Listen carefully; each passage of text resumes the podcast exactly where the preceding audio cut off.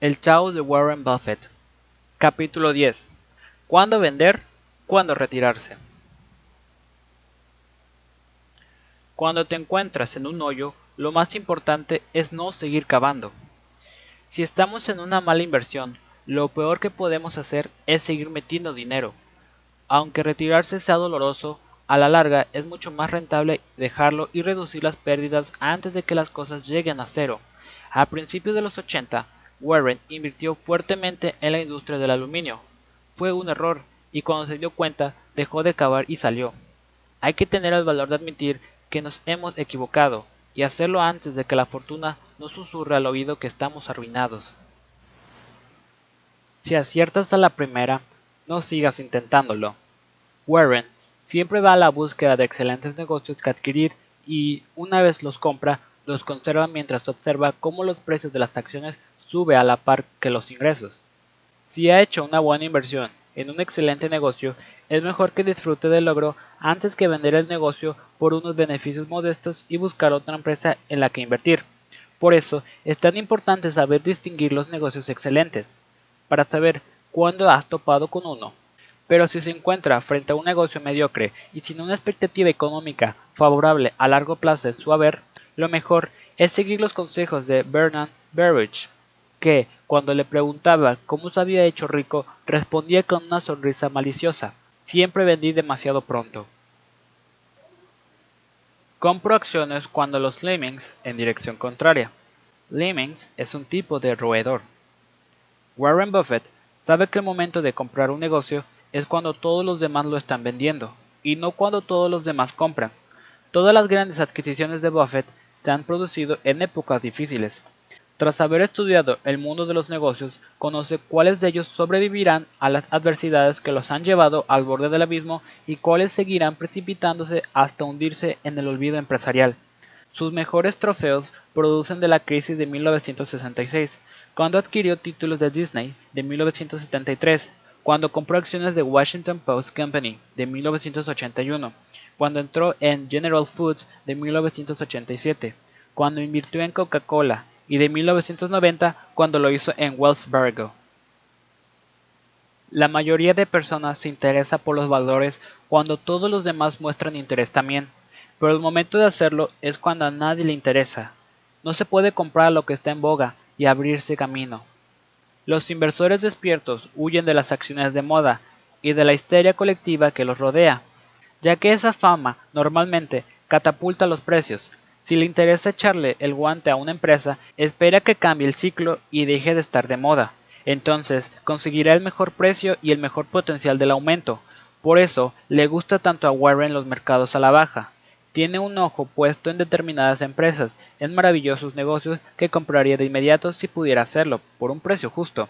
De hecho, si analiza la cartera de Berkshire, observará que todas las empresas en las que posee acciones fueron adquiridas durante desplomes bursátiles o en un momento en que la empresa en cuestión no era precisamente un caramelito. Se hizo con los títulos de The Washington Post Company, Coca-Cola, Disney, American Express, General Foods, Wells Fargo, Interpublic Group y Jayco, cuando el mercado caía o cuando la empresa había perdido los favores del resto de la comunidad inversora. No entramos en las empresas con intención de realizar grandes cambios. Esa estrategia no funciona en los negocios mejor que en los matrimonios. Warren ha descubierto que, en la mayoría de casos, la situación económica subyacente de los negocios se mantiene constante a pesar de quien sea el director. Un gran negocio genera grandes resultados independientemente de quién está al mando, del mismo modo que un negocio corriente dará resultados mediocres aunque renga al frente el mejor de los directores. En los últimos 100 años Coca-Cola ha cambiado de directores docenas de veces, algunos de ellos eran mejores y otros peores, pero el negocio sigue siendo excelente. The Washington Post Company perdió a su editora y propietaria, Caroline Graham, y ha seguido siendo un fantástico negocio. Por el contrario, los fabricantes de automóviles y aviones siguen y seguirán teniendo problemas década tras década a pesar de los excelentes gestores que han dirigido estas empresas. A la hora de invertir, elija los grandes negocios y desarte los mediocres, aunque estén dirigidos por genios. El riesgo viene de no saber lo que se está haciendo. En la estrategia de comprar acciones caídas en desgracia, si no se tiene la clara evidencia necesaria para establecer la situación económica a largo plazo de la empresa, se estará entrando en un terreno peligroso, porque no hay manera de saber si se ha pagado demasiado hasta que ya es tarde. Asumir que se está invirtiendo dinero es la única manera de evitar ese riesgo. Como dice Warren, nunca compro nada a menos que pueda escribir una página entera con los motivos que me llevan a hacerlo. Podría equivocarme, pero sabría qué responder a la pregunta. ¿Por qué voy a invertir hoy 32 millones de dólares en The Coca-Cola Company? Si no puede responder a una pregunta así, mejor no invierta. Si puede contestar y lo hace unas cuantas veces, podría conseguir mucho dinero. Las preguntas nos obligan a pensar y las respuestas nos dicen si hay que actuar. El truco no es tanto encontrar la inversión adecuada como haber encontrado la respuesta acertada a la pregunta acertada. El mejor momento para comprar es, en este caso, la semana que no tiene jueves. Warren se refiere a las ofertas públicas iniciales sobre títulos o bonos de empresas a través de bancos de inversiones, porque se figura que el banquero que se encarga de la venta ya le habrá puesto un precio ventajoso al asunto. En estos casos no hay posibilidad de que el inversor vaya a obtener un precio de ganga. Por este motivo, Warren se ha mantenido al margen de las OP desde los inicios de su carrera como inversor. Warren prefiere esperar hasta que los valores hayan circulado un tiempo y la miopía del mercado de valores haya tenido la oportunidad de equivocarse en el precio a la baja. La regla es sencilla. Los bancos de inversiones nunca ofrecen duros a 4 pesetas, la bolsa sí. También creemos que la veracidad nos beneficia como gestores. El director ejecutivo que engaña a otros en público podría llegar a engañarse a sí mismo en privado. Cuando un director ejecutivo es sincero en público sobre sus errores, es más probable que aprenda de ellos, pero cuando echan constantemente las culpas de sus propios errores a las circunstancias o a las personas, es síntoma de que probablemente se mentirían a sí mismos en otras importantes cuestiones, y, sin duda, nunca serán sinceros con los accionistas. Esto es especialmente cierto en lo que respecta a la contabilidad a todos los niveles. Un intento de tergiversar un conjunto de cifras se acabará convirtiendo en un intento de tergiversar todos los números, o como dice Warren, los gestores que siempre prometen hacer números, llegado el momento se sentirán tentados a hacer los números. Cuando los gestores inventan los números van a la cárcel, pero por desgracia la contabilidad fraudulenta hasta que han dado buena cuenta de las inversiones de los accionistas y de los fondos de pensiones de los empleados. Lo que no vale la pena hacer, no vale la pena hacerlo bien. Son muchas las personas que se esfuerzan año tras año trabajando por un negocio con una situación económica irente mediocre, lo que se traduce en expectativas igualmente mediocres de generar dinero.